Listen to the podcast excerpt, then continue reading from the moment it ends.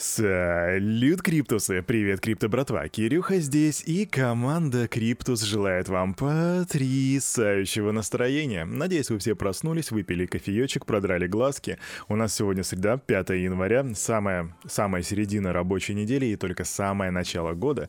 Впереди еще очень много интересного, я надеюсь. А что мы сейчас делаем? А мы сделаем то, что делаем каждое утро. Мы Сделаем распаковочку рынка, а потом в такой чил манере посмотрим, что у нас по новостям. Раз, два, три, ву. Ребятки из нашей команды уже подготовили статистику по рынку. Нажимаем Cryptus Channel и смотрим Опа, ICP плюс 25%, и я уже очень радуюсь, потому что этих ребят держу. Минус Камина плюс 10,5%, Link, и вообще на самом деле у нас такой очень серьезный рост наблюдается среди альтов. Что же по, э, по нашим мастодонтам, по битку, по эфиру, они практически не сдвинулись с места. Биточек э, остался на уровне 46 300 баксов, эфир 3807, и здесь он прибавил 1,7%, хотя вчера он падал на 2%, так что тут получается такой флет.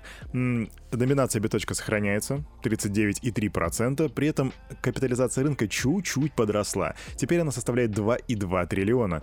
Индекс страха и жадности, несмотря на то, что альты выросли, все еще держится не на уровне страх, 24 пункта. Новостей ровно как и вчера у нас достаточно мало, видимо, еще пока что не все очнулись от новогодней пьянки, однако у нас не дремлят регуляторы, поэтому начинаем с новостей из США, и я вам расскажу, что такое Polymarket.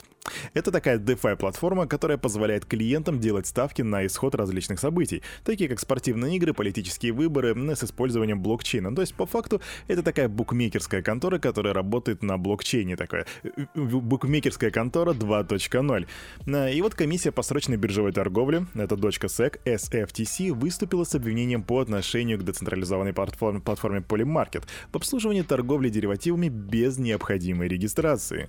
Теперь платформа обязана заплатить штраф в размере 1,4 лямов баксов и закрыть все рынки, рынки, которые не соответствуют правилам SFTC. Но на самом деле тут говорить особо нечего, потому что это стандартная ситуация, ребята не соответствовали закону, ребята получают по заслугам, мы посмотрим, что будет дальше. Тем более это букмекерская контора. Я не люблю букмекерские конторы не потому, что не люблю играть, хотя я не люблю играть на самом деле, а потому что вот ты, бывает, смотришь сериальчик на каком-нибудь не особо, эм, да, ресурсе, и там такое посередине.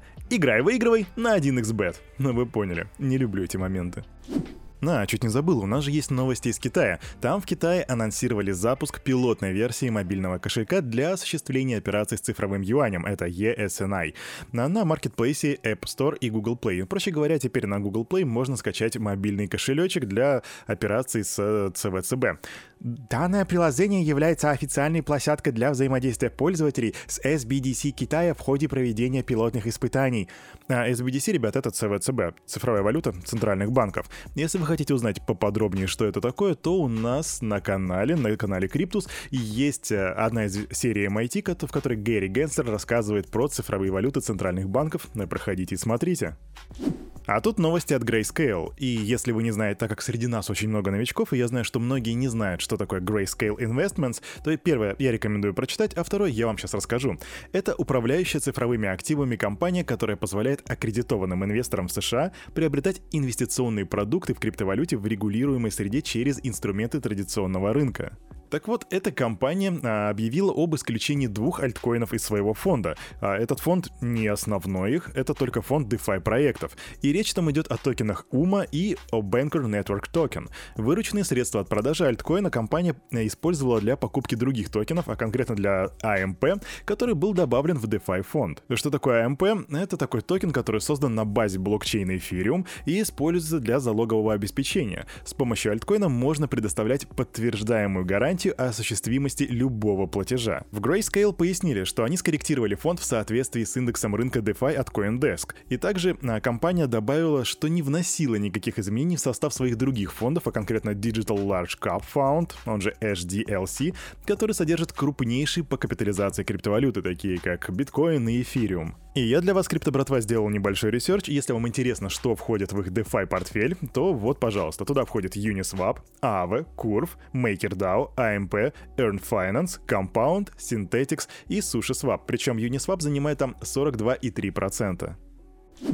А у нас появилась информация, что блокчейн Solana буквально еще вчера снова был под DDoS-атакой. На 4 часа ошибок у пользователей, 4 часа атаки. Ситуацию достаточно быстро устранили, однако как бы Solana сейчас не заявляет официально о том, что что-то происходило об этом прецеденте.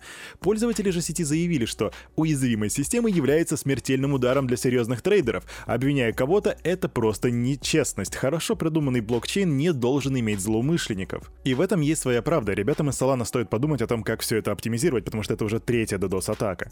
Однако для трейдеров скажу, что, ребят, Solana — это не то, на чем вам нужно трейдить, потому что Solana — это штука утилитарная. Это вам не криптовалюта, это криптоактив. Однако без трейдеров тоже никуда. Такие вот дела. Эмитент стейблкоина USDT компания Tether внесла в черный список Ethereum адрес с криптоактивами на сумму более 1 миллиона долларов. Об этом свидетельствуют данные Etherscan и Dune Analytics. 30 декабря Tether вызвала функцию Added Blacklist в отношении вот этого вот адреса, и кому он принадлежит, и причины его блокировки пока что неизвестны.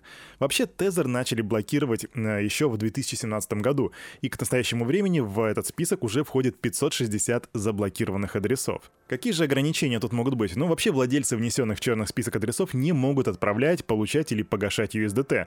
И у Tether предусмотрен механизм восстановления средств, и в некоторых случаях эмитент может заморозить USDT, а потом перевыпустить их. Например, если кто-то отправил стейблкоины на, неверный адрес, то компания может помочь восстановить средства, то бишь заморозить монеты на неправильном адресе и выпустить для пользователя новые USDT. То есть, если вы случайно отправили на неверный адрес лям другой баксов, то вы можете набрать ребят из Тезера и сказать, ну, ребята, я не туда отправил. А они такие, вах, братан, не волнуйся, мы же Тезер, мы же с долларом работаем, мы еще напечатаем.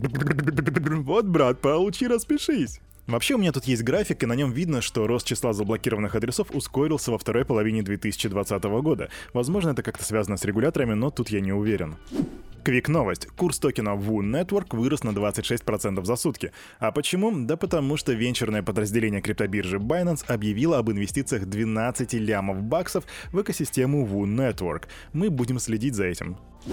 А у нас тут наблюдается всплеск активности на NFT рынке. Вообще объем торгов NFT-шками стабильно падал после резкого роста в августе. Однако в декабре прошлого года ситуация изменилась, и объем торгов вырос на 16,6% по сравнению с ноябрем и составил 2,26 миллиарда.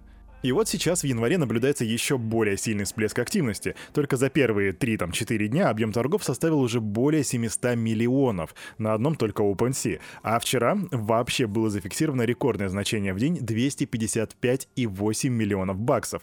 Причина же резкого роста, ну, скорее всего, это какое-то возобновление интереса к NFT-проектам. Возможно, конкретно к обезьянам, и тут недавно у нас Marshall Matters, это Eminem, приобрел себе обезьянку. Возможно, дело в этом, кто знает. А, я совсем забыл вам рассказать про биточек. Тут 4 января, то бишь вчера, третий по величине адрес в сети биткоин добавил 456 биточков по средней цене в 46 и 363 доллара за монету. Стоимость покупки общая составляет 21 лям баксов. И на данный момент распоряжение этого кита уже около 100... Ну почему около? Точная цифра — 120 845 биткоинов общей стоимостью в 5,9 миллиардов баксов. Кому принадлежит этот адрес, неизвестно. Возможно, потому что это человек не публичный, или это может быть даже компания, кто знает. Но вот что имеет значение, так это то, что отток биточков с бирж увеличился. И вот сейчас на Binance конкретно уже может сравниться, выйти в ноль месячный приток биткоинов к месячному оттоку биткоинов, что обычно достаточно редкая ситуация. А на это утро у парня за микрофоном все. С вами был Кирюха, команда Криптус желает вам потрясающего настроения на весь оставшийся день. И помните, все, что здесь было сказано, это не финансовый совет и не финансовая рекомендация. Сделайте собственный research, развивайте критическое мышление и прокачивайте финансовую грамотность. Хорошей среды, до свидули.